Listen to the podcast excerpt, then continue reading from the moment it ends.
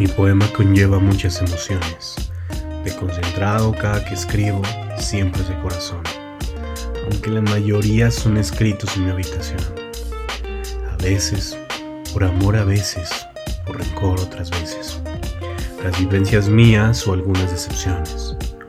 Un corazón roto con el tiempo, las cenizas suelen irse.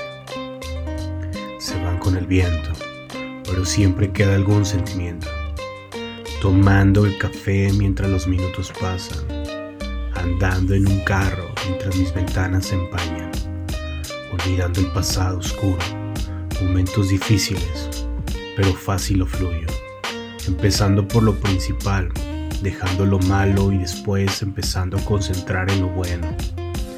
Es imposible pensar lo que ahora soy. Ya no soy el niño que siempre jugaba en ratos.